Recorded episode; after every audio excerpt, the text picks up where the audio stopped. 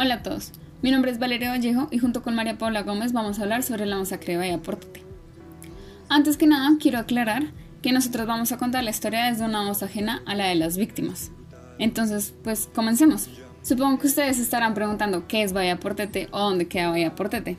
La masacre de Bahía Portete fue un asesinato masivo en la localidad de Bahía Portete, ubicado en el municipio de Orivia, en el departamento de La Guajira. Este hecho sucedió el 18 de abril de 2004, pocos días después de instalada la mesa de negociación entre el gobierno y los paramilitares en Santa Fe de Ralito. Era abril de 2004, en un pueblo tranquilo del municipio de Orivia, alejado de cualquier ajetreo mundano o citadino. Vivían allí comunidades indígenas guayú, lideradas por un matriarcado y quienes han defendido sus creencias y pertenencias aguerridamente desde la colonia española.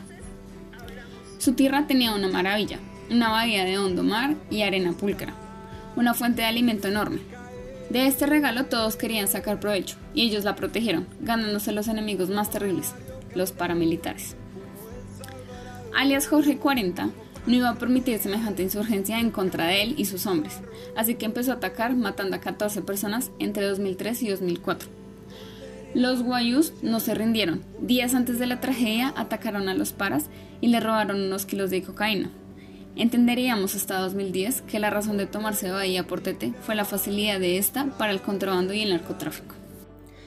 El 18 de abril de 2004, más de 50 paramilitares distribuidos en camionetas y motos llegaron a Bahía Portete y por dos días, como dueños del territorio, asesinaron a tres personas, desaparecieron a otras dos, entre estas las matronas, las líderes de las comunidades guayú. Torturaron niños, violaron a las mujeres, profanaron el cementerio, quemaron chozas y rancherías. A su paso solo quedó el rastro de sangre de una barbarie.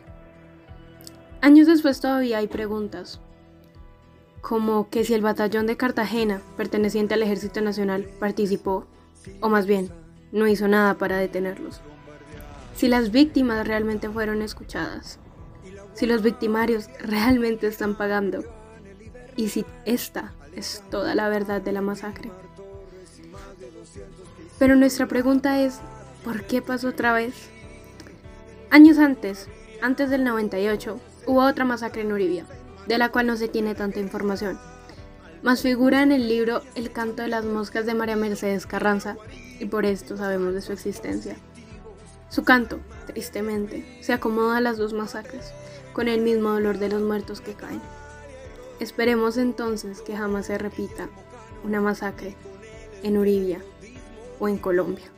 Canto 13 Uribia. Cae un cuerpo y otro cuerpo. Toda la tierra sobre ellos pesa.